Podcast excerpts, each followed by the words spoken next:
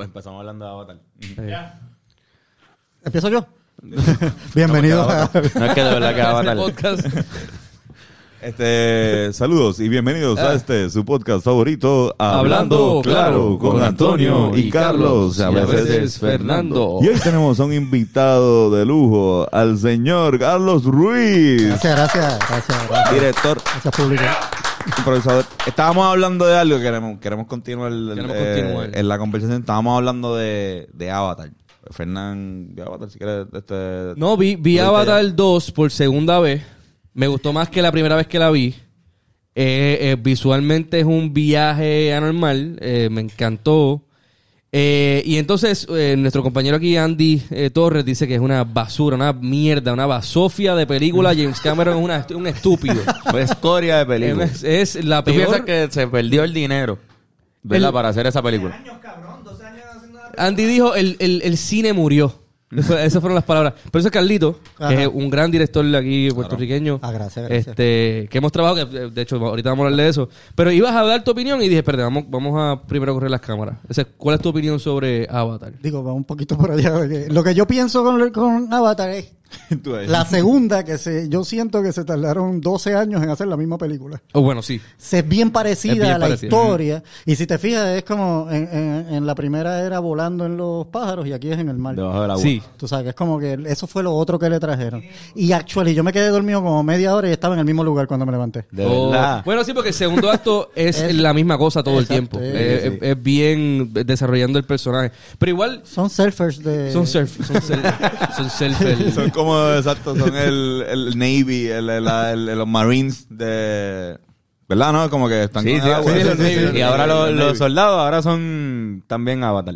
Eso es toda la Pero, eh, pero también yo, yo entiendo, porque igual como que quieren exponerte a este mundo nuevo, pero lo hacen a través de los personajes, tienen que descubrir el mundo con el, con el público. So, de repente, esta, esta misma experiencia de como que, wow, mira esto, qué cabrón, qué loco. Pero ahí es lo que te deja ver es eso, que Avatar es una experiencia. Sí. No es que es una historia, es una Exacto, experiencia. Y lo es desde Disney, porque yo fui a Disney a la machina y salí llorando. Cuando tú te De pones lo- verdad, de eso verdad. está- Eso está a otro nivel. Ah, coño. Eso te pone, es como, estás en un pájaro de eso, y te ponen los, y es un domo, y tú sientes que estás volando Uy. por encima de unas imágenes bien bonitas, como si el mundo De sobrevivió verdad, de Avatar. verdad. Y yo salí llorando de ahí. Pero en la primera, a mí también, cuando yo vi la primera, no me gustó. Y después en California, un amigo me llevó y me dijo, porque no la viste bien, tienes que fumar. Y verla en 3D. Yo no Sí, la vi, sí, yo no la vi en bien 3D. arrebatado, yo la vi bien Y Eso es lo que cuando- dice la gente de nuestro podcast. Sí. Cuando, exacto. De este podcast todo el mundo siempre dice, es que si no estás arrebatado, no. Hablando de arrebato, Muy bien. está aprendiendo, sí. Pero entonces te arrebataste y no fuiste me- a ver Pero la cuando la vi arrebatado, con las gafas, porque fue 3D, yo no la había visto 3D. O sea, cuando sale la gotita, que lo levantan y sale, yo estaba llorando ya. Ya. Ay, Dios mío, qué cosa tan bella. Sí, Así pero que es sí, es una experiencia. En realidad, experiencia Avatar es una experiencia. Es que yo creo que eso es la, la, la magia de esa peli. Y para mí, ambas veces que la he visto, y, y mi novia, que no fuma, y estaba como que esto está muy cabrón. Pero eso, es, es cine es particularmente para la experiencia. Así que toma, eh, eh, es- pero es particular no, está bien, está bien. y es, ha probado ser efectivo para vender taquilla. Pero Porque eso es el nuevo cine, el nuevo cine es la experiencia. Mm. Tú no, ¿para qué tú vas? En realidad, si tú puedes tener una pantalla gigante en tu casa y puedes este, ver la película que te dé la gana mañana que está en el cine, ¿por qué vas a ir al cine? Porque te están montando Claro. en una machina con tus Ujú. amigos. Sí, sí, esa es la... Yo no vería Avatar en mi casa. Yo creo que no... Yo creo que yo tampoco. A menos de que tengan un super sistema de sonido Ah, bien bueno. brutal, una pantalla gigante. Y una hierba bien cabrona. y Una hierba bien cabrona y te dice, voy, vamos a ver Avatar. No, si, si voy al dispensario y me venden una moña que se llame así, Ajá, Blue quizás Balls. como Avatar o Ah, una Blue pendeja Balls así, Kush. quizás me den ganas de verlo en casa. Pero si se fijan, hoy en día casi todas las películas son de superhéroes. ¿Sabes? Ya tú lo que vas al cine es a ver películas de superhéroes y todas son lo mismo, es una experiencia. Sí. Sí, Tú no estás yendo tanto por la historia, sino por, Por por- que te por lo que impresione sientes. Exacto. ¿Tú crees Visualmente. que quién fue? Scorsese fue el que habló, que dijo que eso no es, ci- no es cinema. Creo que fue la palabra que utilizó Scorsese refiriéndose a, a la- a la- al cine de Marvel. Sí, ¿Llegaste a él, no Sí, sí, respeta, ¿verdad? escuchado. Me lo- pero me imagino que no, a él no le gusta ese, ese cine ni para el carajo. Él va, él va a criticarlo. ¿Pero qué es lo que, qué es lo que podría hacer que, que en ese cine que no lo considera cine?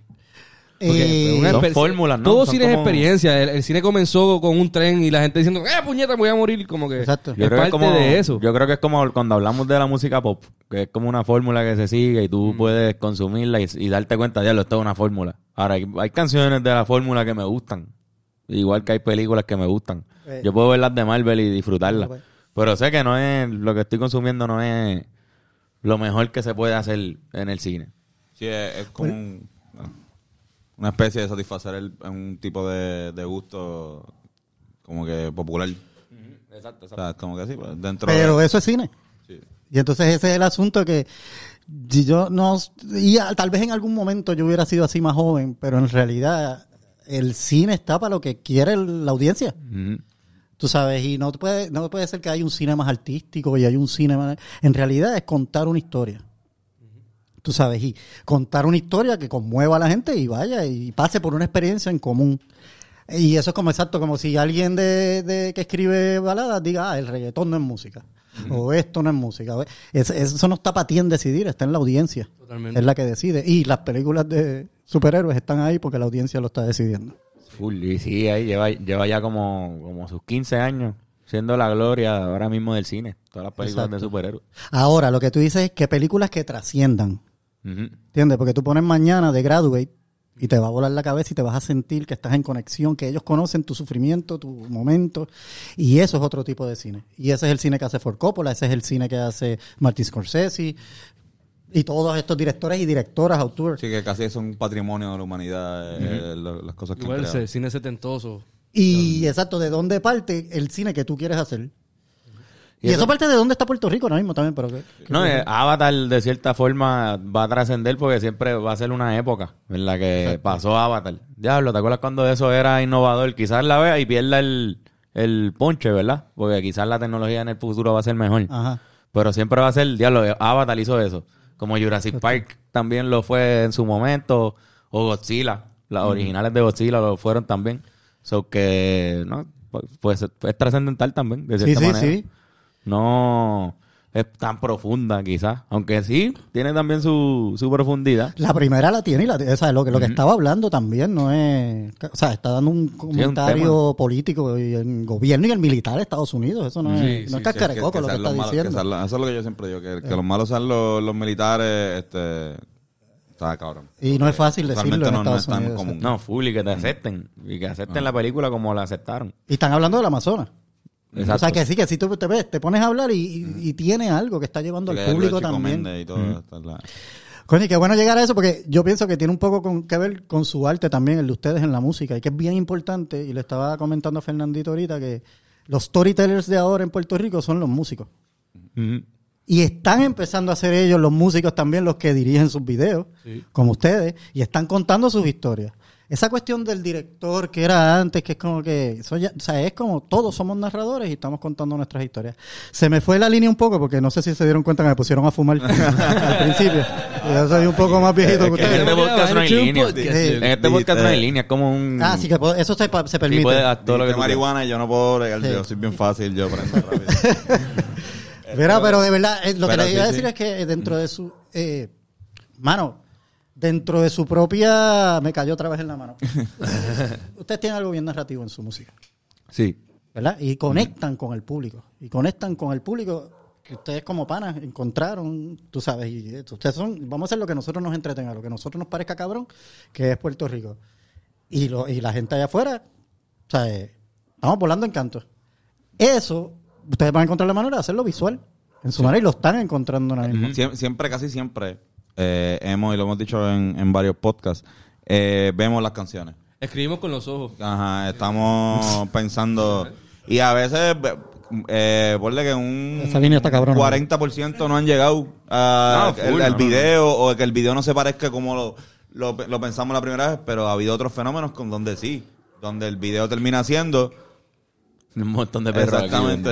Los perros están jodiendo. No, pero exacto, que eso se escucha, no importa, no importa. No se escuchan. Este, es casi imposible llegar a que, a que tu idea sea lo que tú tenías en tu mente. Ajá. Yo creo, digo, por lo menos en nuestra experiencia quizás lo estamos haciendo tan mal que Sí, sí, no sí. llegamos. Es que no Mira, yo aprendí eso con, con- en Mal de Amores. Ujú. Yo estaba como, "Ah, esto es lo que quiero hacer. Y de momento con el presupuesto y el tiempo, un montón de cosas que uno sabía que quería, eh, no iban a pasar. Pero empezaron a pasar cosas mágicas que yo no estaba esperando. Y es que te das cuenta que el arte es así, que tú entras con una idea que es tu, es el mapa. Pero al final recibes unas cosas tú también como artista, que es lo que es como- que te dice, ah, pero esto está mucho más cabrón que lo que me imaginé. Sí, Eh, sí. Y puede que te quede, no logré hacer esto, pero es algo con lo que tienes que vivir como artista para volver a seguir Y a veces, trabajando. a veces el resultado eh, a la gente co- conecta como que a veces nosotros cuando lo de te voté iba a ser en otro sitio y de repente terminó siendo por necesidad es que también es la madre de la invención definitivamente y en- el cine más donde es como que administrar tantos recursos y de repente si de repente falta algo aquí pues hay que resolver de alguna forma Ajá. y lo que sale de ahí a veces es aún más cabrón que creo, creo que lo que estás men- estás mencionando Exactamente. pero que sí como que la necesidad es madre de la Y eso se invención. llama, eso es producir. Ujú. Sí, sí. Producir cine, producir música. Tú sabes, es bregar con lo que tú te pusiste como pie forzado y los obstáculos que te van a aparecer y cómo los corriges con artísticamente o eh, creativamente, ¿no? Para no seguir usando. Está cabrón, este, pues mencionaste lo de lo de Mal de Amores casualmente, pero o sea, para los que no saben que están viéndolo, tú eres el director o codirector de Codirector, Mal sí. de Amores y guionista también. Sí. Y co-guionista. Fue un grupo bien brutal, por eso se lo le entiendo la dinámica de grupo y cuando uno se conecta con un grupo y se... se Pero que está de películas trascendentales también, una en Puerto Rico que yo creo que, que la ve hoy todavía parece que, que salió ahora. Fue la primera vez que yo vi a Fernán. Bueno, que Fue la muchos primera vez que yo vi a como Fernan. Yo que- también, yo también. Yo también. Sí, yo- yo- Qué Fue bonito, la- qué bonito. eso La mayoría de la gente en Puerto Rico, la primera vez que te vio fue, fue ahí. Mal de amores. Para los que no saben, eh, Fernando, eh, de- bueno, esto- La gente Fernando del podcast participó- sabe, yo creo, porque lo hemos Sí, dicho. de. Fernando participó de, de esta película y que fue un, un super palo, ¿verdad? Uno de, de tu este, de tu carrera de actoral como, como infante, pues fue como que una...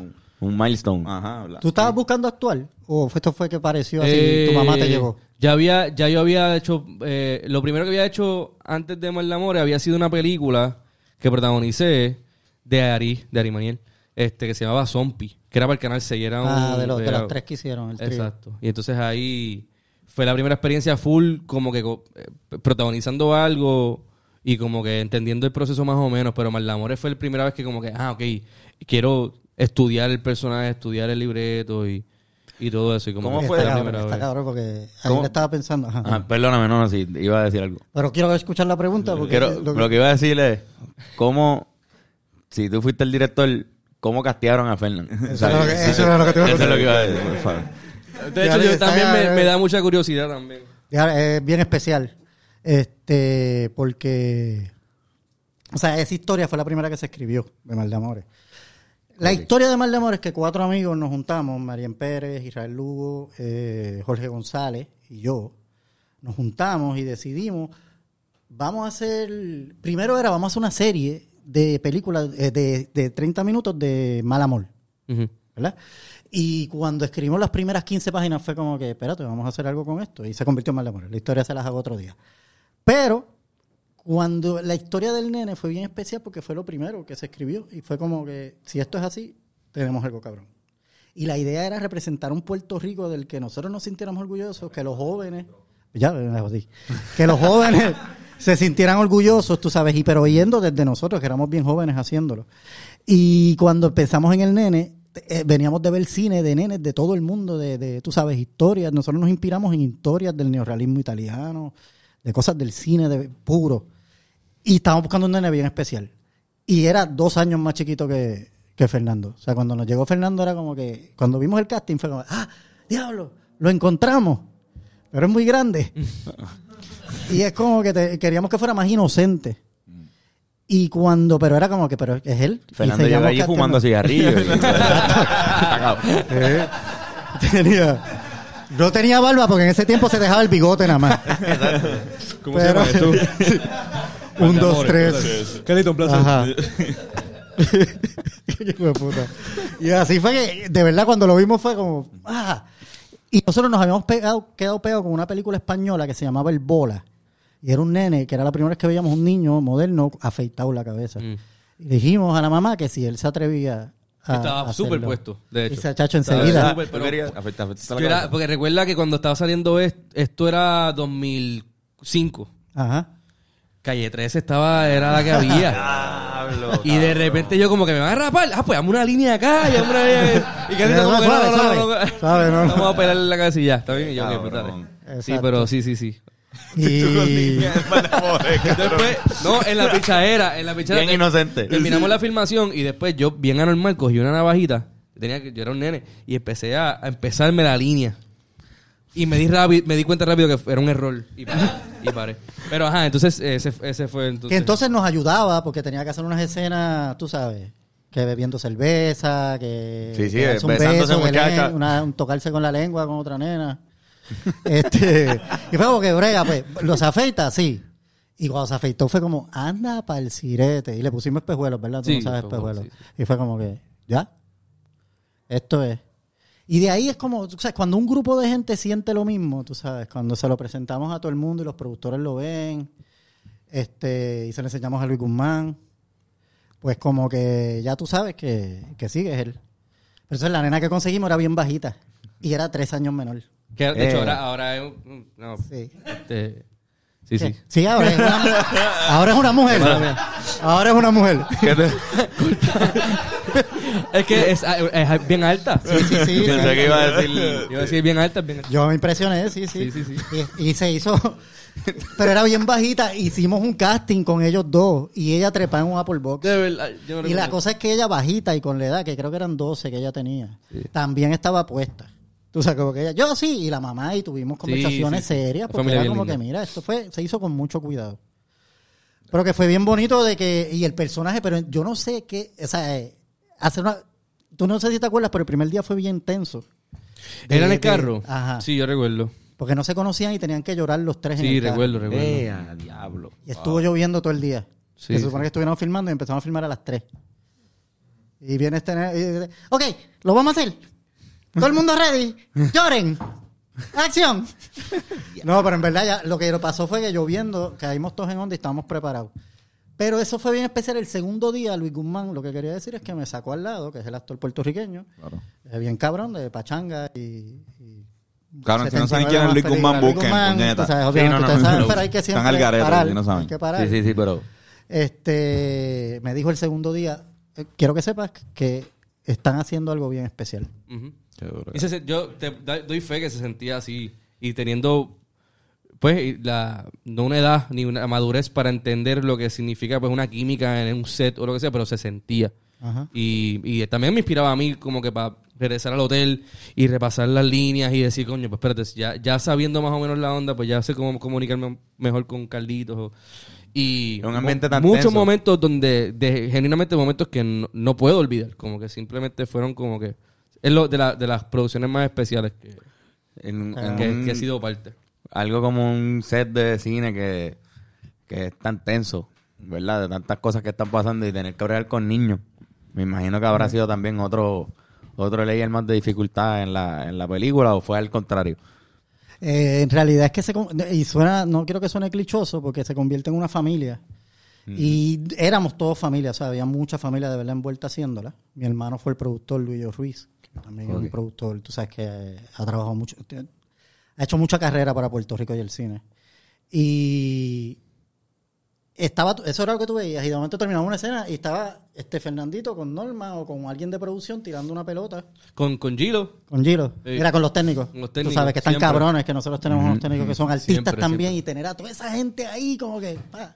Y al final, como les está pasando, me imagino, con sus videos, todos en un chinchorro bebiendo Claro. y hablando del día bonito que tuvimos de filmación y lo increíble que fue. ¿Cuántos días fueron de filmación? 18 días más. 18 las días. tres historias fueron 18 días. Sí. Wow. Fue una semana por historia.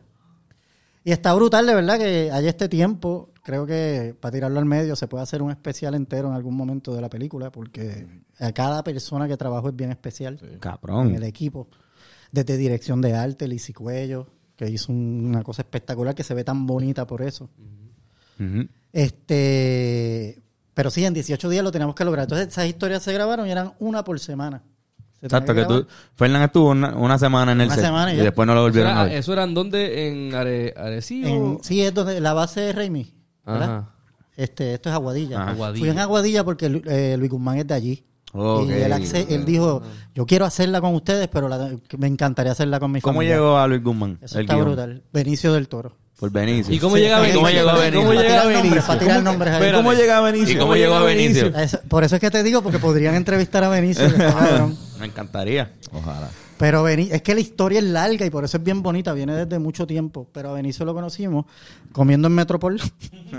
este, yo estaba, nosotros montamos una casa productora en Puerto Rico que de jóvenes no hacían eso. Y teníamos eso, lo que ustedes tienen ahora, este, en cuanto a música. Y estábamos driving, pero con algo bien lindo. Y este, nos, me llamaron, mira, está en Metropol este tipo, ah, ah, vamos a sentarnos al lado. Y fuimos y nos sentamos al lado, en una mesa al lado en Metropol. Y él se fue. Y cuando se fue salimos corriendo, mi hermano salió corriendo, Luis Yo Ruiz, el productor, y le dijo, mira, nosotros estamos tratando de hacer cine, estamos haciendo esto aquí, nos tienes que conocer. Y él nos dijo, pues mañana paso por la oficina. Así de rápido fue. Mañana Mañana, paso. por la oficina. Y entonces eh, le, le dijo, pues coño, dame un autógrafo, porque no habían selfies. este, le dijo mi hermano, porque yo no... no- no- o sea, yo nada más tenerlo al frente y Sí, haber sí. tenido la oportunidad de hablar Ya con él. Yo acabo de salir de escuela de cine en Chicago y tengo a Benicio del Toro al frente. Y, y- y le filmó eh, a mi hermano, nos vemos en la cárcel. Benicio del Toro. Nos vemos en la cárcel. Benicio del Toro, bien cabrón. Y al otro día llegó. Y era así, como si estuviéramos ahora mismo, y por ahí entra Benicio del Toro. Llegó a la hora que, media- a la hora que dijo. Ajá, ajá. Y de ahí empezó una amistad, pero cuando él fue, vio, le dijo, déjame ver ese corto que está ahí. Que yo nosotros le enseñamos comerciales que habíamos hecho, porque eso es lo que se hacía en Puerto Rico en ese momento, los jóvenes, o todo el mundo estaba del cine, hacía comerciales. Y de ahí viene una industria bien buena. Esta industria que está ahora, eh, todos vienen de la publicidad. Ya. Este y Benicio dijo ese corto que está ahí y ese corto era lo que yo había hecho para graduarme de la universidad, que fue un corto que yo grabé en San Germán, se llama Pelota de papel y era con mi sobrina que venía con una historia de unos niños también y la inocencia del niño. Y él dijo, "Yo quiero trabajar contigo." En ese momento. Wow, Ah, sí. Y empezamos una amistad y, y de esto y estuvo brutal. Fue un gran maestro y un mentor en mi vida. Fue como... sigue siendo, sigue siendo, pero Qué cabrón. he pero- tenido mucha suerte. Qué duro, cabrón. Wow. Y, no, y todavía no tenían nada del guion de Mal de Amores para cuando... Ah, no, no. Pero nosotros en Puerto Rico empezamos a dar talleres de... Voy por ahí. La Tranquilo. historia es bien bonita, pero podemos cortar otra cosa. Pero empezamos a dar talleres a jóvenes de cine. Ya, ya. Y eh, también le gustó mucho el proyecto a él y se metió con nosotros. Y lo pudimos dar becados y hay gente que salió de ahí. Está Michelle Maley Campos y tenía muchas directoras jóvenes. Y le enseñamos a hacer cine a muchas directoras jóvenes Claudia. como Claudia Calderón. Uh, wow. Que para nosotros... Está una muestra. Sí. Proyecto más, para que, que no sepa, Claudia Calderón fue la que dirigió el video de Flor.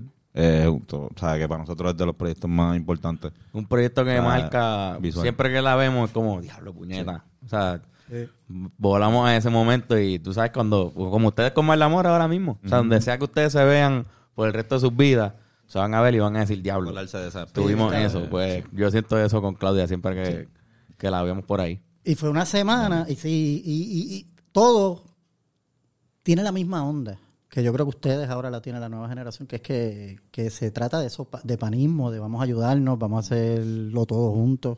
Y ahí, por eso se, en la industria se conoce todo el mundo. Pero esa semana, yo pensando, ¿verdad? Que venía para acá, pues, es una semana nada más que tú estuviste, pero una semana que nunca vamos a olvidar. Yo sentí, ¿Sabes? bueno, sentía que era un mes, un mes y medio. Exacto. Yo siempre pensé, de hecho, que eso era. Tú has dicho, tú has dicho eso. ¿Cuánto esto- tiempo bebé? Pues mes y medio. Porque Sí, así se sintió. Pero Jangueábamos por la noche también, hablábamos del guion, se mejoraban las cosas, o sea, por eso se siente en la película. Y fue la premisa para las otras historias. Ya. Exacto, que después, o sea, cuando, cuando el guion termina, tú, ¿era fragmentado como terminó siendo en la película o hacían una historia, una historia y una historia? creo, ¿verdad? Era, era... E iba a ser fragmentado, Exacto. pero no funcionaba. Ok. Y no estábamos como que contentos de cómo estaba yendo la cosa. Y este todo el mundo nos lo estaba diciendo. Gracias, Vanessa. Todo el mundo lo estaba diciendo. Eh, Vanessa López, ¿verdad? Para decirlo, que es productora de OK Show la compañía que montamos ella y yo. Y estamos haciendo lo mismo en este momento, tratando de hacer producciones boricuas con esa onda. Pero se me fue la línea otra vez. Ya se me fue el arrebato, pero se me fue la línea. la fragmentación, estabas hablando de Ah, que, que... iban a no hacer tres historias y en ese momento Mal de Amores también se estaba haciendo un experimento, había dinero de afuera de Inglaterra y nos llevaron a Los Ángeles a presentar la película, o sea, se corrió el circuito de probarla primero y no estaba funcionando. Y todo el mundo nos decía que la mezcláramos, pero yo no quería que se pareciera a Amores Perros. Claro. ¿verdad? exacto, Entonces no la habíamos filmado así, y pero y estábamos en contra. Y los productores, los que pusieron los chavos, nos lo decían, y nosotros que no, de la corporación de cine nos dijeron, y nosotros que no. Y hasta que Benicio nos dijo, me encanta, cuando él la vio, que vio la historia, las historias, él- él- él- nosotros se la pusimos solo en un cuarto y empezó a darle puños a la mesa, Anda de, de riéndose solo, tú sabes, y se la gozó bien brutal, y después lo llevamos a- al taller C. Ajá. este, a Teatro Breve y estaban todos los actores ahí y él estaba como, diablo loco, estaba de fanático él. Eh, Pero nada, puedo hablar por horas, pero... Y puedes hablar todo Ah, bueno, pues, para terminar la, el, la jodienda esa. Este, que eh, o sea, Benicio la vio, que y le Porque gustó. la frame- pero- cuando Benicio dijo, lo tienen que hacer. Y yo le dije, no quiero que se parezca a, Mal- a Amores Amores Perro, Perro. porque no quiero que me comparen con Iñárritu. Y él me dijo, bueno, ya quisieran mucho que te compararan con un maestro. y ahí lo decidimos y dimos una idea. Mariem se encerró dos semanas, así como que empezamos a buscar cómo podría ser. Y cuando enseñamos los primeros ocho minutos era, esta es. ¿Esto es predigital? ¿O esto fue eh, comenzando lo, Eh, sí, no, era, era, era ahí la mezcla, era híbrido, híbrido Ok. entre Betacam y digital. Ok. So, pero el primer, el, el primer rough cut, entonces fue No, bueno, la película es en 16 milímetros. Ah, se tiró, se tiró entonces en... Ok. Sí. Ok, ok, ok. Pero ese es el primer, la, la primera versión en, en términos editado fue entonces fragmentado y después entonces tuvieron que hacerle un... Exacto, pero cuando empezamos la primera prueba empezó a funcionar porque se había hecho, se habían logrado los sentimientos y se podía ir desde un momento donde estaban llorando en una escena a un momento donde estaban llorando, se rompía un plato en otra escena y bla, bla, bla. Lo- pues eso fue- hicieron magia entonces ahí porque... Sí, La mejor historia es la de los viejitos y rapiditos que no se llevaban. No se llevaban Se los estaban viejitos. peleando. Así que yo como chamaquito tenía que bregar con hacer la película No, y que estos tipos no se soportaban. Pero eran, o sea... Pero este era eh, Chavito Marrero y Miguel Ángel Suárez Ajá. y la actriz cubana que se me, se me olvida el nombre de ella. Eh, Silvia Brito. Ninguno de ellos se llevaba bien. Sí, sí. Este Chavito Marrero y, y ella se llevaban súper bien. Eh, porque- Miguel Ángel es el problema. Exacto. Claramente. Fácil, obviamente. fácil. Pero, pero como tú lo veías actuando, era como en esteroides afuera. Y las historias son bien brutales. Pero no, eh, sabes, de que eh, yo gritaba corte y, y, eh, no voy a decir las palabras, eh, se empezaban a gritar entre ellos. Y era como, y sa- sabes, como que un momento, porque es que él, él llegó al ensayo con notas para los otros actores. No, es que... Es que... Es que Y él era bien inteligente, el tipo No, y era uno de los- bien de los inteligente. tú actores sabes. de, Pu- de Puerto Rico. Sí, sí, sí. Y cuando se puso para el problema frente a cámara estuvo brutal. Qué pero- clase, cabrón. Bueno, pero ya se puso, no. se puso frente, para el problema frente a cámara. Exacto. Como que tú decías acción y él lo hacía brutal. claro. Y decías corte y te empezaba a causar problemas. Y Porque ven pensaba que era que, que se, se puso frente a la cámara y empezó a buscar. Pues tuve problema. empezó a buscar la plancha problemas. bajo techo. Yo, Chavito Marrero, voy por ti. Chavito, Chavito. llegó tu peseta. Bravo. Mira, belloncito. qué bueno, qué bueno, qué Mira, pero, eh, pero tengo una pregunta sobre eso. Tú como director, ¿tú ves eso como una oportunidad o lo ves como se jodió la producción? Porque posiblemente pues, también vea, esto puede añadirle a la química que necesito de estos personajes, o lo puedes ver como algo que va a joder la producción, que son otros 20 pesos. ¿Cómo, ¿Cuál era la approach entonces? Mano, lo mismo que usted, o sea, les debe pasar a ustedes, como que lo que se sentía más fun. O sea, vamos a seguir haciéndolo porque no hay manera, no puedo. Ya, ya, ya. Y era como, let me play around it. Exacto, ya. Ahí resolver. Sí. resolver. Y quedó cabrón en la historia de ellos. Sí, sí, sí, porque se nota esa tensión. Hay una Cuando tensión están al real frente ahí. se parece que se van a meter las manos. Nosotros estábamos Claro. detrás de la cámara, nosotros estamos. El momento que él se tienen que dar las manos. O sea, a, ellos les molestaba que él añadiera, o sea, que él le dijera a Chavito, hay, hay una línea que él le dice, eh, mira chicos, ya tú sabes, nosotros estamos viejos para esto. Y él le añadió, sí, ya tú estás viejo para esto. O sea, y la manera que se lo dijo, él no le gustó. Se lo dijo en vida real. Exacto, Se y les estaban tirando puya todo el tiempo. Cabrón. Ahora quiero... Tengo, Pero nada, podemos- tengo deseos de verla con eso en mente. Sí, mano. son muchas historias, pero... No, pero este, eso es lo más cabrón. eh, Y eso es lo bueno de, de a veces de las, las películas, como que repasarlas, volver a repasar después de que uno conoce este, estos ciertos detalles. Y ahora mismo, como yo sé que mucha gente que está viéndonos, pues vio Mal de Amores, pero estoy súper seguro que todo el mundo, incluyéndonos nosotros, queremos volverla a ver. Que en Claro, verdad vale la pena volverla a ver. Este, yo pienso que fue una película que marcó a nuestra, a nuestra generación, por lo menos. O la tenía, no, no necesariamente físico, aunque Fernan, ¿verdad? En casa de tu novia la tenían y tú, tú siempre estuviste en esa portada en, en, en esa casa. En mi caso era que eh, una vez tuve HBO latino como una prueba que te daban y te, te la, te la regalaban por una semana o algo así y estaban dándola. Y yo vi Mal de Amores ahí. HBO latino. O sea, que llegó a, pues, a otros mercados que usualmente una película de No, y- Puerto y Rico la jamás. Tribeca, eso estuvo... Tribeca estuvo cabrón. eso Tribeca es otra historia que está a otro nivel. cabrón. Y los cuentos de Tribeca porque era un party. Ese era en Nueva York. Sí. Esa, ese, ese viaje fue el que nos regaló tu foto con Terry Cruz. Sí, esa, esa fue en ese, ese Ah, viaje. wow. Fui a una de las canchas a jugar baloncesto y de repente me encontré a Terry Cruz y me tomé una foto y tengo una foto con... Tú jugaste baloncesto por allá. Yo sí, bueno, eh, sí, me compraron una bola del NBA Store. Era prim- mi primera vez en, en Nueva York y yo, mami, tengo que ir para el NBA Store. O sea, que yo voy para la NBA eventualmente. y ella me dice, pues dale, vamos para el NBA Store. Y, y me compré una bola que era una bola retro. Y no driviaba bien, estaba vacía. Pero una bola retro gris, como que, wow, esto es lo que, lo que usaba Bill Russell. ¿tú me entiendes? Y llevé eso a una de las canchas de allí. Y papi, los t- tipos estaban donkeando, mi cabrón, y se van para allá. Ok, voy a aprovechar y tengo una guirita, la tiro de tres. Un chamaco empezó a hablar, me conoció a, a Novela, mi papá. Y de repente salimos de ahí y aparece Terry Cruz esperando un taxi. Y fue como que, por favor. mira. No, y, y, y la experiencia, ¿sabes? Tribeca fue cabrón. Eso Es que Tribeca, lo que pasa es que en Tribeca también, como íbamos, cuando tú vas a la película tienes que hacerle promoción. Y la corporación de cine, más los ingleses que habían puesto chavos, dijeron hay que hacer un party bien brutal. Y se lo dieron a mi hermano que manejó eh, discotecas en Puerto Rico. Mm. Y el party fue en SOBs, pero llevamos a un montón de gente. Ah, llevó, ¿verdad? él ¿Eso fue llevó a la? PBC. Nosotros hemos a la tocado ahí. PBC. Sí, Fernan ha ¿usted tocado tocaron ahí Sí, en dos- dos SOBs veces. es que tú eras muy chiquito. Yo fui, yo, yo fui a esa fiesta. Por eso, pero eras muy chiquito, no te va a... Tú estabas iba a esos beats antes de... Mira, La primera vez que tú pensaste que fuiste a esos beats no fue la primera vez que tú La- fuiste a esos beats. Me está, ahora me No está explotando la mente. La bien, fiesta, cabrón. la- Nosotros tocamos en, en eso. Nosotros hemos tocado dos veces, o sea, una vez eh, eh, con gente y para la pandemia hicimos una, un evento grabado ahí mismo también. Y se sintió... Cabrón. no, la- sí, la- sí. con la gente sí, con la gente, con la gente sí, con la- No, no, o sea, es un sitio espectacular, nos Wow. encanta, nos gusta mucho. O sea, como que de Nueva York. Hemos ido a paris, de hecho, Hemos también. ido a fiestas, Hemos sí, ido a Edge, Ahí se hacen unos paris cabrones. Sí, sí. Y, pues, Diablo, pues, pues eso me está volando la mente bien. como el sitio más hemos ido en Nueva York. Sí, sí, full. Qué duro, cabrón. el, el, el party es una película. El party de Mal de Amores, le puedes preguntar a Juanpi, que estaba allí. Ajá. Este, eh, a- o sea, el party Una película es una porque- peli- porque lleva... eh, porque, porque...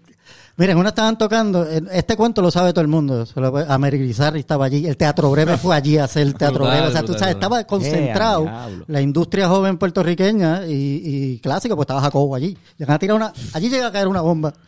No hubiera salido ustedes. No salen ustedes. No, bueno, pues Fernandito estaba allí. Sí, por eso hasta Este, nosotros salíamos jodidos. ¿Y qué Pero pasó? que el de la música se, se- le metió un puño a, a uno que estaba bailando salsa, con, se le rompió una botella en la cabeza. Ahí estaba Mar Silva de, de, de cultura, o sea, que era un, un party como Sí. casino style. Estuvo brutal. yo estuvo Y el de la música se le fue. en algún momento dio a un tipo y le rompió una botella en la Y cabeza. sí, no, y tú veías a la gente saliendo para afuera y fue como que... Y hubieron gente, amigos que se dejaron esa noche. Es una película. Wow. Fíjate. Algo, Yo tuve una experiencia Una porque trama. yo, yo eh, fue una, un momento de mucha, de mucho aprendizaje. Mami y, y mi papá y mi abuela que también fue para esa gesticidia, este, la mamá de mi, de mi papá, este, se fueron y yo me quedé durmiendo. Y de repente mami me llama y me dice, mira, te va a llamar un muchacho que te va a hacer una entrevista para, pues, por teléfono, este, sobre la película y eso. Y yo, pues está bien. De repente me quedo durmiendo y cuando recibo una llamada me despierto y digo, eh, tú- sí, tú eres el de la... Ok, tú puedes llamarme ahorita, es que tengo, tengo sueño. Y pues, te- llámame, como en media hora. El tipo como que, oh, pues está bien, pues dale. y yo me acuesto a dormir, chacho, y cuando llega mami, ¡pum! ¿Qué tú le dijiste al...? Y yo, no, mamá, estoy esperando la llamada, pasa que estaba durmiendo. Tú no vuelves... Y ahí fue que... fue como, tú no vuelves a faltarle respeto a alguien que te, te, te está entrevistando. ¿Qué tú te crees? Como que tú, tú eres un mojón. Porque tú estás aquí porque hiciste una película, vete para el carajo con esa mierda, eres un mojón. Y yo como que... ¿Dormiste la media hora? Dormí yo creo que un poquito más. ¿Dormiste algo? Dormí un poquito más. Pero fue un momento de como El que, no, el- verdad, el que yo... sueño siempre ha sido nuestro enemigo con los reporteros. y siempre eh, Pero fui para en esa fiesta, él estaba y mami me dijo, mira, ese es él, te vas y te disculpas. Y, y me disculpé con él y yo, mira, perdón, fui un come mierda, eso no se hace, está mal. Yo, no, no, está bien, tranquilo. Pero esa es mi memoria de esa fiesta. eh, de tener, esa, tener esa interacción con, con él y disculparme. Y después me empezó, empezamos a hablar de, de su- lo de la botella, ¿no te acuerdas? No, escuché un pum, pero lo de, lo de la, lo de Ja- Jacobo bien borracho en el piso, no nada de eso. No, no, no. Queremos que Jacobo No, vaya baile la pelúa. Brutal, brutal. Pero sí, esa es mi única memoria. Oye, pero sabes que se la hacían atacar, se lo hicieron a, no se lo hicieron a Jacobo, pero se lo hicieron a Silvia Brito en Ah, la fiesta. sí. Queremos, y ella ahí, bailando la pelúa. No, ya- los tres murieron ya. ¿no? Sí, mano. Sí, Eso fue heavy. Este, pues, sea, pues, yo Sí, sigo en la línea que ustedes quieran porque hay tantas acá. historias de mal de amor. ¿Tú, tú- ¿Cuándo entra el, el- lo que es im- impro en tu vida? Porque de repente, yo, de hecho, yo cogí un curso de impro contigo Recuerdo. y me fue horriblemente mal.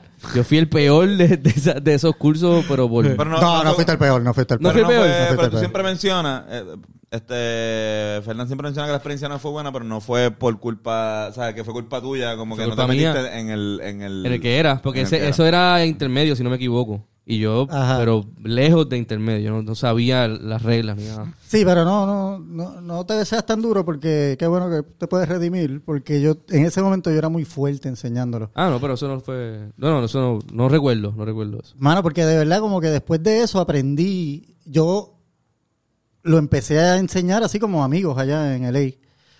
Bueno, para empezar lo descubro Ajá. en LA. Ok. Ok. Nosotros después de dos años aquí, después de Mal de Amores, decidimos, ¿sabes qué? Vámonos para, vamos a estar allí, porque estábamos en reuniones, a nosotros nos filmó CAA, que es tremenda agencia, tú sabes, de la, la- más grande en su momento y creo que la eh, entre las dos más grandes ahora. Y, y nosotros estábamos siempre como yendo, viniendo, yendo, viniendo, y dijimos, pues vámonos para allá. Y cuando nos quedamos en LA, yo estoy, no sé cómo se dice, mamándome la arepa. Sería la, frase de esto, tú sabes, con un, o sea, bien fuerte, en un sitio que es bien caro, bien, bien heavy. Y de momento empiezo, todo- pero, pero la agencia estaba diciendo mucho comedia. Nosotros no pensábamos tanto en la comedia cuando hicimos Mal de Amores. Mal de Amores es nosotros, Puerto Rico, lo que Es vemos nosotros graciosa, Puerto pero Rico, no- exacto, no pero es no, que- no. Pues, no, ustedes son romantic comedy. Y yo me fui a ver un grupo de comedia que se llama Groundlings. Y cuando yo fui a ese show, yo dije, ¿qué rayos es esto? Yo me estaba riendo y no sabía por qué. Pero los siete personas que estaban en escena estaban haciendo algo improvisado que era perfecto. O sea, o, o explosivo, o las ideas que soltaban me encantaban. Y al otro día me matriculé. Y durante ese tiempo empecé a estudiar bien fuerte lo que era el impro, porque lo vi como lo que me acercaba más al naturalismo de hasta lo que nosotros los puertorriqueños, hablando. Yo sé que estoy haciendo las historias bien largas. No, no, no, no, no, no. Lo, lo que, lo que me está interesante es que, eh, eh, o sea, eras del, del corillo de Tato Breve, que vienen con un background de impro, este, quizá un poco diferente, pero que el tuyo venga desde ley como, como una rama, aunque sean del mismo, pero es otra, otra approach. Exacto. A lo que es la, la improvisación teatral, que hay, hay miles, o sea, depende de quién sea el maestro y quién sea la persona que es lo que él. Sea, aunque sean los mismos juegos, lo que quiero decir, ¿sabes? Por lo menos como que. Exacto, sí, sí, sí. Sí, yo creo que el impro al, al- al final parte todo de las mismas herramientas y los mismos juegos. ¿Cómo, cómo llega, llegas, de Puerto, llegas a Puerto Rico con esa, cómo, cómo, cuál- cómo está esa transición entre descubrir esa impro y llegar a, a Puerto Rico a, a querer dar sus talleres e implementar, pues? Este, no es que yo me alargue, es que ustedes hacen buenas preguntas. no, no, no. Esa es la pendeja. Este, cuando lo empiezo a conocer, cuando lo empiezo a ver la dinámica, digo, es que esto es Puerto Rico. El círculo de panas tirando y alargando el chiste, alargando el chiste. Así que es como, eh, eh, además, tengo la relación con Teatro Breve, que es como, de ahí sale Chamacas. Nosotros hacíamos una serie de comedia que se llamaba Chamacas, donde estaba Tata. Sí, sí, me recuerdo, recuerdo. En YouTube estaba. En YouTube, que fue de lo primerito que salió de YouTube así, y era para Sofía Vergara en ese momento. Fue como de lo, una cosa chula que hicimos en Los Ángeles. La transición viene porque, digo, en realidad yo lo empiezo a ver más como hago mi grupo, que es allá. Pero que son, tengo cuatro puertorriqueños en el grupo. Sí. Y es la cosa de que no, no sentía que había, por lo menos en Estados Unidos, no había eso. Un grupo improvisando en nuestro, En nosotros, jerga. con nuestra, exacto, con nuestra jerga y nuestra jodera. De la hora, de como hablamos todos los puertorriqueños ahora. Y, pero viene la pandemia Y en realidad durante la pandemia ya yo venía, o sea, LA, no, yo no estaba para LA. O sea, mira, es- y si lo puedo decir, es un lugar muy racista, seriamente. Es un lugar que, que está manejado por el dinero, no necesariamente por la gente que conoce, adora y, y piensa en el cine. ¿Sabe? Es más un real estate como se maneja. Este, y eso a todos los niveles. Y, y si, ¿sabes? Sin pelo en la lengua, ahora mismo, y no quiero, bueno, no debo decir nombres, pero yo sé, tú sabes, que de artistas de reggaetón que están representados por gente que no los entiende. En Estados Unidos, solo porque es LA. Sí, en Miami también pasa, exacto. Son como Sí, la música las pasa capitales más. del... Sí, sí. Exacto. Y, pero la, en la pandemia, ya yo, o sea, una de las cosas, desde Mal de Amor, yo estoy tratando de hacer una película y lo próximo que yo es el especial del Banco Popular, o hacemos, María y yo. Y fue algo que nos conectó otra vez con Puerto Rico. Es un regalo, de verdad, lo hicimos como... si- ¿Tú quieres que yo te hable de lo que se sufre no estando en Puerto Rico? Yo llevo seis años en LA. Así que hicimos esa pieza. Y de ahí siempre, ¿Cuál Se quedó cuál fue eso. el, el- el especial que dirigiste? ¿Por ¿Cuál fue? Se llama De Puerto Rico para el Mundo. Y ese especial también fue en codirección con María Pérez. Ok. este, que éramos pareja y teníamos una conexión especial en, en cuanto al, al arte que queríamos hacer. Y nada, eso es. Entonces re- regresas a Puerto Rico después Ay, de la cuando pandemia. viene la pandemia, que, estamos, que yo me dio con divorciarme un año antes, súper buena decisión. este y, eh, eh, estaba pasando por un midlife crisis, exactamente, si lo calculo. Eh, en realidad lo que más me conectaba era venir para Puerto Rico y, lo que estaba haciendo en ese momento traerlo para acá. Y sabía que, te- que si yo traía el improv para Puerto Rico, y si yo puedo empezar a trabajar también con los artistas urbanos en sus historias, yo empiezo a, a mirar que ya en realidad yo estoy llegando a una edad, sinceramente, donde yo prefiero colaborar con la gente en crear sus historias que estar buscando esta cosa. Yo no, yo sinceramente me encanta dirigir y voy a dirigir mis películas con mi corillo, pero yo no puedo trabajar por encargo en dirigir porque duele eh, ya a esta edad tener que aguantar que te digan cómo hacer las cosas. Este, pero que, que yo sé que estando en Puerto Rico iba a poder colaborar con la gente que quiero colaborar. Y por eso es la transición. Y empiezo a trabajar en tratar de, nosotros, Vanessa López y yo, tratar de crear un espacio para que artistas puedan llegar y decir, mira, yo quiero contar esta historia. Y nosotros poderlos ayudar a contar esa historia. Claro. Ya La- sea como la quieran La contar. impro es buenísima para. Yo pienso que es más como una terapia. O sea, también. Pero lo veo, lo veo mucho como terapéutico. O sea, cuando cogí talleres de impro y. y, o sea, cogí clases de improvisación también era muy bueno para poder expresar, especialmente porque cuando uno está vomitando de información directamente del cerebro, no puede llegar a, a unas cosas que uno no sabía, que uno sentía. O de repente, o sea, por lo menos esa fue mi, mi, mi, mi experiencia este, cuando, cuando lo cogí. Yo pienso que también eh, hacer, serle esa guía para que otras personas la tengan, eh, se, de- se debe sentir bien cabrón. Sí, eso es bien especial. Sí, el que eh, poder ver, porque tú, al tú poderle conectar a alguien que, que lo entienda, eh, empiezas a sacar lo mejor de esa persona. Porque lo que sale para afuera es lo que tú eres frente a tu familia, frente a la gente que tú estás cómodo, frente Ah, a tus panas, corillo. Sí, frente a tu corillo. Sí, sí. Y entonces tú empiezas a hacer corillo, eso es lo que pasa en las escuelas de, de, de comedia, de, de improv, empiezan los corillos de la gente y haces hermandad y haces grupo. En grupo y, Y, hacen y- cosas. y la mayoría de los este, comediantes exitosos, por lo menos los, los más que eh, yo entiendo que son los más completos, vienen de una escuela de improvisación y vienen de un corillo de improvisación. Este, busquen, sea, no voy a mencionar a uno, pero casi todos, la gran mayoría, vienen de algún tipo No, incluso este, hasta Steve Carell, ¿verdad? Sí. Steve Carell. Sí. Steve. Carell es de sí. Second City. Second City. Second Second City. Es un, es un grupo de improvisación. Es una escuela de Una escuela de improvisación. Chicago, ¿no? Pero son la que más historia tiene porque eh, son los que fun- fundan los fundadores del improv En Estados Unidos. Ah, ok. Sí, no, la historia es en Chicago. Y eso, es una en Chicago. y eso es como una cantera de Sanel también. O sea, mucha mucha gente de, de ahí después termina o escribiendo o haciendo algo en Y Saturday Night Live. Lampoon también creo que también... Chevy Chase y Chevy National Chase, Lampoon. ¿Esos son el corrido de Harvard? Yo creo que eso, Lampoon, eso es más como que el corillo, porque en, en Harvard tú puedes estudiar eh, comedia. Sí. Eh, de, ahí, de ahí es Conan, Conan. si no me equivoco, es de Harvard. Pero Y, vienen del improv. Ellos vienen Sí, no, de- no, de- del también primero. Ellos son de Second Boston. City. Sí, o sea que sí, los dos sí. Y está brutal. Otra cosa es eso de la historia del improv, que es bien, es fascinante. Y son gente que están, que descubrieron algo y es como, espérate, si tú empiezas a correr esto y todo el mundo lo empieza a ver, porque tienes como espectador está bufiado y, hacerlo también está bufiado. Y sí, para darle un, un círculo, esto es para todo el mundo, esto no es para actores. Lo que pasa es que los actores le sacan más provecho porque si tú estás cómodo, te saca tu flow. Si tú consigues tu flow cómico, tú consigues tu flow de reggaetón. Tú consigues tu flow de ser humano. De, de- de- de- de- de- y el puertorriqueño tiene flow de por sí. Claro.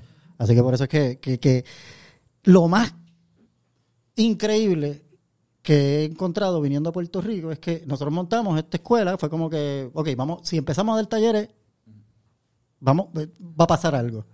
Y te juro que desde el tercer taller empiezan a salir estos talentos, que es como, anda por carajo. O sea, es que no, o sea, sí, Puerto Rico tiene algo para esto, como Y- tiene algo para el reggaetón. Ahora tiene, está el grupo este comedia impropia. Exacto. Que Me encanta, me encanta el pon. el- Yo- el yo soy nombre es bien- muy bueno. Yo soy bien fanático de los pons. eh, y cuando Fernando me dijo nice, como que... este, Mira que traté diferentes nombres. No, para, que Improvisa, esa- para mí, yo voto por eso todas las veces. Qué bueno. Este, pero sí, se- lo, lo fui a ver hace poco. De hecho, la- esa noche que fue Luis Guzmán y de verdad que es un corillo súper cabrón. Este, y pasaron cosas, el- la impro, eh, todas las noches son distintas y pasan cosas bien interesantes. Este, y nada, como que hablando del, del corillo y... Y lo que viene en el show Y lo que viene. del 16. Exacto. Este, pues es- lo, lo, lo increíble es que de momento empieza a pasar eso por como qué es lo que te pasa cuando cuando empiezas a hacer corillo, empiezas a entender lo que es eh, eh, eh, el impro es casi pues un estilo de vida también, una filosofía de vida, como tú dices, y un estilo de vida. Pues cuando cuando terminamos esos primeros el- el- las clases, el taller de nosotros son seis clases y un show. Con eso yo yo te puedo decir al final de eso, tú vas a entender tu flow. Por lo menos tú vas a saber dónde tú estás conectado. Que es lo tuyo que conecta con la gente. Y, lo- y ¿Cómo aplicarlo a... Exacto. Pero entonces cuando yo vengo a Puerto Rico es otra cosa, porque entonces también viene la cuestión de ternura. Yo quiero ayudar a esta gente, yo no quiero empezarles a ser exigente de maestro y todo eso. Y empieza la manera de empezar a enseñarlo más rápido. Cuando lo empiezo a enseñar empiezan a salir muchos talentos. De momento yo digo, oye, vamos a tratar, y si hacemos un show juntos, pues hacemos un corillito, se meten. Y todo el mundo a todas, que sí, que sí, porque quieren estar más juntos. Y de momento este aparece la oportunidad. Como ya nosotros veníamos preparándonos y aparece la oportunidad y, y nos dice Carlos Esteban Fonseca durante el huracán último, Fiona. Fiona. eh, mira, Carlito, ¿tú, cómo? ¿tú haces stand-up? Eh, No me lo dijo así, yo estoy haciendo la voz por, por esto. No lo voy a imitar. El mismo Carlos Esteban Fonseca. te digo. es el mismo. Quiero, quiero un montón, que se, que se sepa. No, ca- Este, caballo, eh, Un caballote, un caballote. Músico también. Este, pues nada, pues nos dice, pues, pues, el sábado, ¿te atreves? Y eso es lo chévere. Que si tú tienes un grupo entrenado, Ujú. tú puedes hacer un show en cualquier momento, en cualquier lugar. Claro. Hicimos el show y fue, o sea, se llenó el espacio, lo, lo empezamos a decir con nuestra gente, se llenó el espacio. Y de ahí para allá se ha ido. Me ibas a hacer preguntas. Que- No, no, no, está, no, no, que, que, que dura que, que está llenando como que... Sí, sí, no para tirarte al medio. no, t- no para tirarte al medio. Es que Antonio tienes que darle a hacer. Mientras. Tengo que tener el video de como- Ese tic tuyo te está traicionando. cabrón. No, pero soy yo, soy yo que estoy ahí. Claro, con- claro, El tic nervioso del dedo que siempre te hemos dicho. Bueno, pero ¿cuándo, ¿cuándo hay show? ¿Cuándo el próximo? Este, Pues mira, estamos. Perdonen, ¿me pueden ayudar con eso? eh, cuando- El cuando- dieci- Febrero cuando- 16, febrero 16 me habían Febrero dicho. 16. Febrero 16. Febrero 16, este, que, ¿en, en dónde?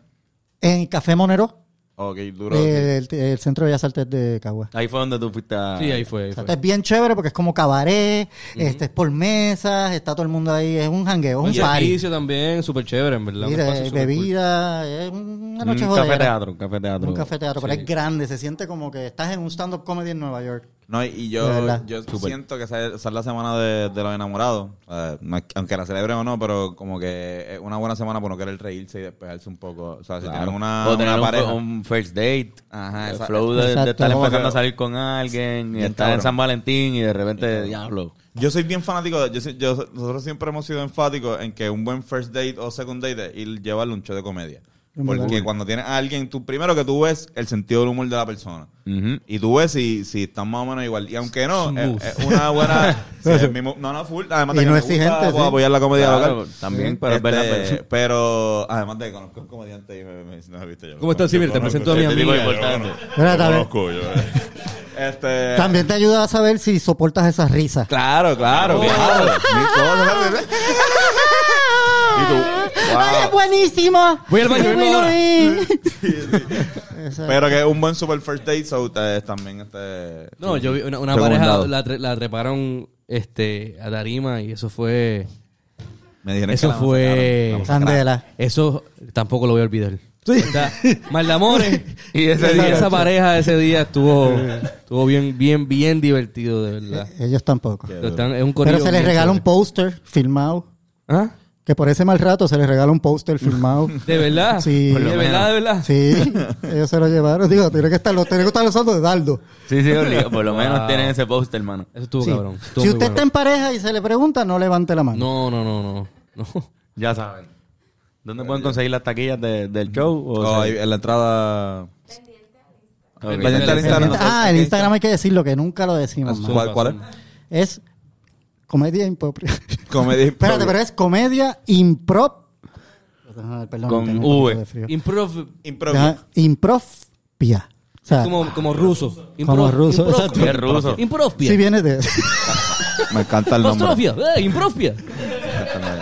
Sí, sí, sí, sí. Pero vayan, vayan, apoyen. Mira, no, no por cuestión de tirarlos al medio. Pero, ¿verdad? La gente que, que tiene jodera y vacilón, pues nosotros estamos haciendo nuestra próxima temporada. Y los vamos a invitar porque es con invitados cada noche. Por eso fue Benicio del Toro. Y, Benicio del Toro no es- Eh, Luis Guzmán, Luis Guzmán. Luis Guzmán. ¿Qué, no- ¿Qué noche fue esa, Carlito? ¿Qué noche fue esa? Pero ya lo por lo menos ya lo tira al medio en público. si lo ven por ahí, me le dicen.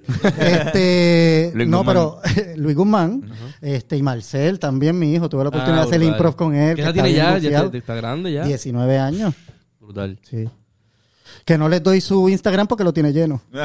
Mira, ya. Sí. ¿Y actorazo? Bien brutal, sí, sí, sí. No, ese es un orgullo. Qué brutal. De su madre y mío. de los dos, no, de los dos a la vez. Qué chévere. Pues, Pues no, no, a la orden. Más de ella por lo del parto. Eso hay que dárselo, hay sí, que dárselo. hay una ventaja ahí. Pero sí, estaría cabrón. Yo soy bien malo improvisando. No, no, no. Podemos rapear No, improvisando. Sí, sí, podemos- nosotros improvisamos música. Este, Está brutal. De verdad, le estaba comentando también, hablando del disco, que dos canciones de ustedes que me, me tocaron mucho fue la de... No me tocaron, me, me tocó así. de- de- de- No, porque después no me gufeen Te por, movieron, por te viejo, por movieron. viejo. Se movieron, me movieron al quito. No, la de Ricky Martin está bien gufiado. Coño. Más allá de, de que está hija puta, que se te pega, de que yo la, la escuché siete veces de una. Anda pa'l carajo. De verdad, pero lo que está diciendo está bien cabrón. ¿Y cómo lo está diciendo? Coño, gracias. Gracias. Esa, eh, esa es una canción que nosotros, mucha gente nos dice que le gusta y nosotros pensamos que no, no. ¿Sabes? De la, de la, de la nuestra hija es como que la menos favorita. Pero cuando alguien la reconoce, sientes como que, diablo, quizás no la hemos visto, la estamos tratando un poco eh, eh, como un hijo, eso, como ese decimos como. Es que a veces especial, también, sí. a Hay veces algo también especial, sí. damos por sentado el hecho de que ya que el Guayna está. Sí. Y que el- hay muchos fans también del Guayna bien cabrón. Nosotros pues es que la canción pasó por por tantos cambios. Ajá. Una canción que empezó de una manera y terminó de otra y pues para nosotros fue como medio medio traumático. Y Pero eso- esa hemos de que él entre está cabrón también, de cómo entra, o sea... Para mí que en verdad sí, sí, sí, lo conozco, pero, pero sentir la voz conectando con usted en ese momento está brutal. Bien. Nosotros nu- nunca la hemos tocado en vivo. Y yo creo que nunca la vamos a tocar en vivo. a menos que A menos que tú la pidas y, y estés en el público. a, men- a esa canción hay que cantarla con él, con Guayna, si no, si o no, con no se- Carlitos. También puede Ay, Carlito ay, cantar la ay, parte del ay, Guayna. Te vas a conseguir a alguien que te, que te- No se pongan, no se pongan. Se supone que estoy para todas. Que eso es algo, oye, by the way, volviendo a- al impro y no yéndonos lejos, pero de que una de las cosas que más me emociona cuando uno empieza, lo primera, la primera regla del impro que tú le das a alguien que llega a ese salón es que todo lo que un compañero tuyo diga es cierto. ¿Entiendes? Eso Es lo aprendí cierto. contigo, fíjate. Eso te- me quedé con eso. No me salió nunca. Nunca me salió. Pero gracias porque aprendí. de- desde que se lo enseñaste, cada vez que yo le digo algo, me cree. Exacto. Sí, muy bu- buena idea. Siempre le creo. Mira, y para los que son fan del improv, este, que es sí y añadir algo. No te puedes quedar nada más en que te gusta. Claro. Tienes que añadirle algo y eso es estirar el chiste, lo que nosotros sabemos hacer. Pero lo brutal es que eso, aprender a hacerlo frente a un público. ¿Entiendes? Aprender a hacerlo. Otra- que- otro monstruo. Otro vacilón.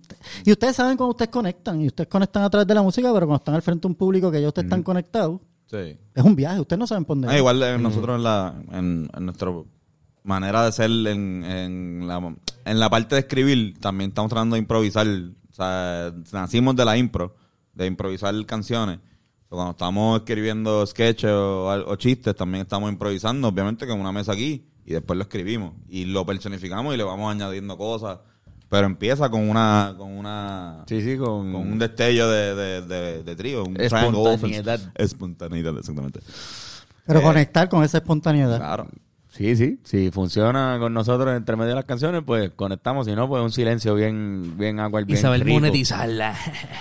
Y, y oye, hablando un poquito también. chavo, chavo, chavo. No nos vamos a ir. ¿Cuánto ustedes creen que que Mira, ¿Cuánto ustedes creen que costó el abrigo de oveja de Fernan? Eso, eso no es fácil. Esta oreja, Una la- esta oreja, fíjate, barata, la maté yo mismo. El abrigo de Mira. oveja de Fernan. diablo, de verdad ha sido un placer. No estoy cortando, pero quiero decirlo No, pero ahora, igual, igual, no, no- gracias, gracias, Nosotros sí estamos cortando. No, no, pero, No eres tú, soy yo. Pero sí, Calito, en verdad es un honor, sí. un placer y un privilegio que, que estés aquí. En verdad que. Y ojalá que se repita, ¿verdad? Bueno, Sí, Sí, sí, sí. sí. No. Seguimos Se va a hablando. repetir, se va a repetir. Antes de irme, si Zumba, me van a zumbar, eh, tengo dos cositas que decir. Es que vamos a dar talleres. Estamos dando talleres y de estos talleres, es- este, entonces son ese principio. Si tú quieres probar, si tú lo tienes, si you have something to, para estar frente a un público, esto es un taller para ti. Pues desde el 23 de enero, Vamos a estar dando el taller, nos puedes buscar en OK Show Me, Sí. en Instagram, at OK Show Me Ok, show me. que se creó porque era como, tú sabes, cada vez que tú vas a un productor o enseñarle a alguien, te dicen, ok, show me. Y tú tienes que estar listo para enseñar. Pues de ahí viene. Pues vienen esos talleres contra, y quiero decirle verdad que OK Show Me, no, no soy yo solo, ¿sabes? Un colaborativo, esto mismo que ustedes tienen, ¿verdad? Este grupo de gente. Y entre mi grupo de gente, tú sabes, hay tres mujeres poderosas que están metiéndole bien brutal, que son Vanessa López, que es cofundadora conmigo. Saluda a la cámara. De, de- de espalda a la cámara. Está Janet Pérez, ¿verdad? Que está de Project Manager. Y Namir Cubetier, que está corriendo nuestra, las relaciones públicas y, la, y las redes. Que también todas hacen improv. Ah. Y está brutal y son de la, o sea, el improv también se da en las mujeres bien brutal y la comedia en las mujeres en Puerto Rico se da bien brutal. Sí. Súper cabrón. Así que por eso estamos aquí. No hay, no hay de otra. Una cosita que me gusta mucho de lo que ustedes están haciendo, todo esto se los puedo preguntarle fuera de cámara, pero el utilizar historias y voces puertorriqueñas dentro de su música, antes de la música, y, y dar esa... eh, comenten, elaboren, Este. sobre todo empezando Ricky Martin. Tú dices Ricky Martin, Piculín, este. Exacto. Diablo. Yo, Buena eh, pregunta. Ok, cuando nosotros estamos, yo creo que empieza en cuando nosotros escribimos una canción que se llama Free Oscar. Eh, Esa canción empezamos a poner eh, aspectos de la, de la cotidianidad y de la cultura popular puertorriqueña dentro de las canciones. Y nos dimos cuenta que el efecto en las personas cuando la tocábamos en vivo era de era positivo. Era una canción de Oscar López Rivera. De, de la- de- se llama Free Oscar, de, de- era para liberar a Oscar. Pero mencionaba, la canción trataba de, de nosotros haciéndole un resumen a Oscar de lo que él se perdió, que lo que ha pasado en Puerto Rico desde que él está en la cárcel. Como que cuando llegues, pues te vas a encontrar con que ahora hay reggaetón, con que ahora hay más Burger King que en universidades, mil cosas así. Y, y ahí fue la primera canción que también. este, Esas pendejas que se nos ocurren a nosotros. Ajá. Ahí, literalmente en la Yupi, ahí Ajá. en Humanidades, en la De universidad. nuestras primeras canciones fue esa. Y yo creo que viene de esa, esa pendeja de, de coger cosas de la cultura popular pues, este, puertorriqueña y también latinoamericana, pues viene de, de, de eso. O sea, por ejemplo, qué sé yo. hasta Nos de- gusta la historia también. Ajá. Hay y- algo también de eso que, que porque Piculín también fue como con un deseo de, de que se sepa esa, la historia o, o como, lo mira, eres un héroe, sabemos que pasaste todas estas cosas, pero, pero que sepas que nosotros, los chamaquitos que en el 2003 estábamos este, vivo, te queremos también. O sea, Exacto. el- pero es por ser también amantes de la historia, yo creo. Un poquito. Exacto. La de Ricky Martin no es tanto así, la de Vladimir Putin jamás es así, es todo lo contrario. Pero sí la de Piku. Sí.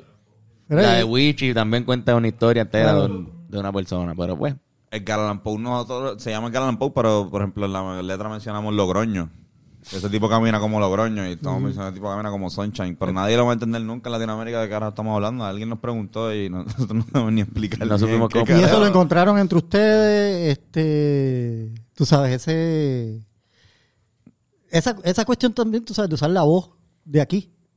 Porque Sí. cuando nosotros hicimos Mal de Amor, eso fue de lo, de lo que queríamos hacer y descubrimos, ¿verdad? Que era como, Mamau se escucha bien gufiado. Y yo no lo Sí, escuchaba en este- una película boricua. ¿Por qué nosotros hacemos películas y no sonamos a nosotros? sí, sí, que suene, pues hermano, nos salió natural, yo creo. Fue como bien, como también venir de la improvisación, que nosotros improvisamos, improvisábamos canciones, pues no te daba para tú improvisar elocuentemente. Pues se decía como se. Como nosotros hablamos. Sí, y además Y también- el reggaetón es así también. o sea, otro sí. beneficio claro, de los talleres de, de improvisación, otro beneficio. Claro. No, pero igual eh, yo creo que es bien, es parte del chiste es escuchar cosas eh, que se escuchan bien, eh, no, lo primero no es común, es este coloquiales eh, de la jerga, pero con quizás un ritmo bien dramático, por ejemplo, o algo que van bien en contra. Como que yo creo que a la gente le sorprende como que, usemos ciertas palabras cuando el- dentro del contexto musical parece ser una canción donde debe hablar apropiadamente o más poético. Pero si hablamos algo ser- serio para nosotros, pero contado como se lo contaríamos ahora mismo a ti, o- pues como que tiene ese contraste y el choque de tonos. Ajá. Y, eh, de los tonos. En verdad, en verdad, en la, en la pichadera nos gusta. Hay una canción que se llamaba, y siempre uso de ejemplo, y se llamaba Ir al baño. Y era una canción sobre ir al baño y hacer las cosas que uno hace en el baño. Pero se escuchaba como una canción de Draco, bien, tú sabes, bien, bien dark y bien como que. ah, y terminaba bien punk rock. Y era todo como que una. Era sobre orinar y vomitar. y vomitar, era vomitar. Y, y- pero era como que por cómo me da risa el escuchar estas palabras en música. Es como no se supone que no se, no se haga. Pero el hecho de que exista es, es bien gracioso. Y al, y al tomar también el, el género de ese artista, tratar de hacerlo que se escuche, cabrón. Claro. Ahí viene la parte musical. Esa Que es no, la no es una de- parodia de nada más. Ajá. Sí, sí. Digo, di- mencionó algo como ejemplo de que quizás se escuchaba como que algo serio o como que más mucho más profundo, pero realmente la canción era algo que no es profundo en, en lo absoluto. Pero sí, como que en verdad, si no lo, si, si fuéramos a tomarlo muy en serio, no funcionaría. Exacto. Ujú. Sí, Eh, sí, eh, es parte de seriamente, no en serio. Sí. Ya sabes, esto es un podcast seriamente Serio, eh, serio, cabrón. Este es el Podcast más serio. de todo. Mira, este, Carlito, gracias por venir De para acá. Sí, Gracias a ustedes. Esta gracias, de es tu casa. Nosotros siempre al final del podcast damos una recomendación. Puede ser una película, puede ser un disco, puede Una- ser un una show, una serie. serie. Algo que estés viendo ahora. Si la tienes, pues la una dices. obra, alguna, qué sé yo, un video musical, lo que sea. Yo voy a recomendar que vean The Last of Us, mano. Que salió el primer La episodio. serie, sobre eso ya salió. Salió ayer el primer episodio. Oh, ¿por dónde? Está Hulu. bien, cabrón. Por, no, por HBO Max.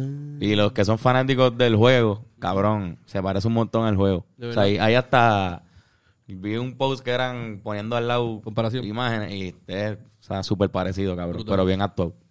Duro. Yo recomiendo que revean eh, 40 Year Old Virgin. Muy buena. Brutal.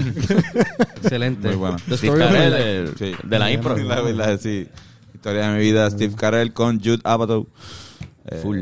Muy buena. Muy bien. Voy a recomendar que si en algún momento ustedes quieren eh, cocinar riñones, eh, No usen el mío. eh, si van a hacer riñones, límpienlos con agua, vinagre y sal, por lo menos un día, manténganlo ahí. Porque si no, vas a ver a orín y ustedes no quieren que el riñón ¿Te pasó eso? esté co- cocinando, de- el riñón de res, sepa a orín, no es cool, no es chévere, no es fun. Este, así qué que- momento? Lo, fue que lo- tú lo puso en Instagram, ¿verdad? Lo que pasa es que tú sabes que lo- los argentinos Ajá. hacen muchos riñones a, a- a- la plancha o a, a- la parrilla. Ajá. Esa es la, la- la especialidad de ellos. Hacen ese tipo de cosas. O sea, a mí me encanta esa comida. Yo dije, coño, pues yo quisiera intentarlo. Así que he ido a diferentes supermercados y me dicen, no, no caballero, no tenemos riñones. Como que eso no... Y yo, pues perdón. Entonces fui a uno hace poco y me dijeron, sí, tenemos. Y me dieron, y yo dije, pues te voy a hacer el experimento para ver qué es la que es. Y porque si de repente puedo hacerlo yo, pues no tengo que pagar un hueval de chavos por... Fernán el amigo de, de Isabela. No, y también el, el, el, el gerente del supermercado le dijo, dame un segundo. A mí me dijo, Y si fue da- para atrás, fue para atrás y le preguntó al carnicero y el tipo así, bueno, están ahí en un, En el zafacón. un bar de ahí. yo pero lo acabo pero de- huelen a meao. Están meadísimos. ¿Sabes para qué son los riñones, verdad? Y el tipo ahí, empácalo, ponle un precio ahí, Y los va a comprar. ponle lo que sea y este cabrón By- lo by the way, un buen pedazo de riñón, dos- 2.35. Coño, para la inflación y la jodienda como está. Para como te buen costaba en el porteño. Para como está en el porteño, que son como 15 pesos el, el, el riñoncito. Este, así que realmente sí, Debe ser porque no se está vendiendo. no se está vendiendo, no hay mucha demanda, fíjate. Exacto. En la comida boricua no hay demanda para riñones. riñón. Y ahora entiendo por qué, sabe meao. Pero hay maneras de, de contraatacarlo, manténganlo en un envase con agua, sal y mucho vinagre y manténganlo por lo menos 24 horas y sabré esta noche si funciona. Hoy lo va a volver a hacerlo. Hoy voy a hacerlo de nuevo a ver si en efecto no, no como mi, eh, meao de vaca. Pues mira, yo, fíjate, para no ir para atrás, ¿verdad?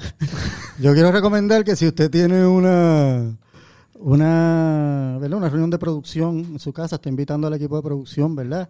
Eh, no le sirva hígado. Usted no sabe si todo el mundo come hígado, verdad, sobre no, todo el full, director. ¿Verdad? Ah. Como por ejemplo, tú no, si tú tienes una reunión así, no diga, el menú es molleja. Voy a molleja. No todo el mundo va a comer molleja. todo el mundo va a verlo, eh. Quizás, digo, puedes hacerlo si quieres, pero mucha gente va a comer arroz nada más. Exacto, exacto. No, pero puedo dar, mira, eh, hay ahora hay mucha cosa pasando, tú sabes. Pero de clásicos de que se refieren a eso, ese tipo de comedia diferente de seres humanos y lo que podemos, las historias que podemos contar en Puerto Rico, Little Miss Sunshine. Oh, Ajá. Me claro. parece que es tremenda película que fue inspiración para nosotros. Casualmente ya teníamos el guion, habíamos filmado la película, fue mucha inspiración para el soundtrack. Ah, de verdad. Soundtrack. Brutal. Que fue inspiración nada más, pero y que lo hizo Omar Silva, el de, y, y- Ok. Omar Silva y super aquello, Mm. este mi Eh, querido Eduardo, Eduardo, Eduardo Alegría. Alegría, Alegría, entre ellos dos hicieron y, y hermoso Ah, también. brutal. Yo, yo no sabía. de mal de amores. The way, la película está también en HBO Max. Ayer la puse en mi, en mi lista. Así que ¿El si de Amores? quieres- No, la de, No, no, no. la de Little Miss Sunshine. Ah, Little Miss Sunshine. Oye, by the way, lo voy a tirar allá afuera. Eh, por casas de la vida, eh, y una de las cosas que pasó malas con Mal de Amores fue que un, eh, hubo una compañía que la cogió, hizo la distribución, este, Estados Unidos, y se fue a la quiebra. Y eso, eso está al aire. Y Ah, esos no derechos se deben Los derechos de la película. Sí. Los derechos de la película están al aire en el sentido de que, o sea, nos pertenecen a nosotros y le pertenecen a la corporación, pero ahora mismo están en una litigación este, de la- que yo pienso que la debería recuperar la corporación de cine, porque Por es para Puerto Rico, es una película Ah, que se patrimonio, invirtió y es no, patrimonio patrimonio. Eso es Rico. súper importante. Y viste, yo siempre lo he dicho, no es porque yo esté en esa peli, pero en verdad literalmente es- Claro. es, un- es una pieza importante en la historia Sí, sí, sí. Artística. yo también, yo, yo, yo siempre ¿En digo? ¿En Vimeo? ¿Vivio está? Vimeo está. Ah, pues ahí está. Vamos a verla hoy. Si no, Fernando tiene un DVD. Vanessa, gratis tú dijiste, gratis. Ah, gratis tú dijiste. Ah, bueno, gratis. Vimeo, ¿no? Sí, no, chaval, no, esa película es de Puerto Rico. Este. Ay, te iba a decir ahorita otra cosa de eso, pero- Se hizo de esa manera eh, y es, es de los puertorriqueños, se cumplen 15 años ahora. Y no se pudieron celebrar, pero vamos a celebrar Deberían los 20. volverla a poner en el cine por los Bien 15 brutal. años. ¿verdad? Claro, sí. Sí, eso estaría bien cabrón. ¿Qué podemos hacer para eso? Eh, ¿Con quién podemos hablar? ¿Pedirlo? Yo creo que pedirlo a la, a la Corporación de Cine. Vamos. Ok. Sí, sí, Coño, hay una oficina que vamos se a pedirlo ahora Vamos a pedirlo, vamos a hacer. Se llama el programa de cine, by the way, del Departamento de Desarrollo Económico, el programa de cine del Departamento de Desarrollo Económico. Ok. Así que ahí podemos... Y de industrias creativas. ok. Bueno, Pero- Wow, mano, yo quiero decirle En que IMAX 3D. me encanta, me encanta el formato de una hora, da tiempo de decirlo todo. Y que te- hue- hue- Huele a la huevo de la ama y todo. Tú estás ahí y tú dices, mmm, huele a la ama y todo. Cool. Ponerle sobaco a, a Gonzaga. el perfume de, de, de ¿cómo es? Gonzaga. Corillo, gracias. Este, Eso fue un, ha sido de verdad un super episodio, cabrón. Sí, señor. Como Sí, que, Siempre quisimos saber las interioridades de, de esta película. Yo creo que ya o hacemos un episodio más sobre Mal de Amores o, o ya lo podemos dejar Sí, para que Fernán descanse en paz con gracias. hasta los 30 años de Mal de Amores. No, pero Carlito, en genuinamente, de verdad, para nosotros es un, es un placer que, que estés aquí y, mano, ya tú sabes, seguiremos hablando. sí. Gracias, gracias, de verdad. De, de- de los episodios que se van a apagar las cámaras y seguimos Sí, obligado. en la charla. Bueno, Así que nada, nos fuimos. Corillo, Gracias por por la siempre- terapia también, gracias por la terapia. No Estuvo pensaba ponerme... No, no, no. Gracias a ti. Corillo, gracias por el. Doy besitas, Corillo. Hasta luego. Gracias. Patrones, gracias. Te veo. Nos vemos en, en Patreon. Chau.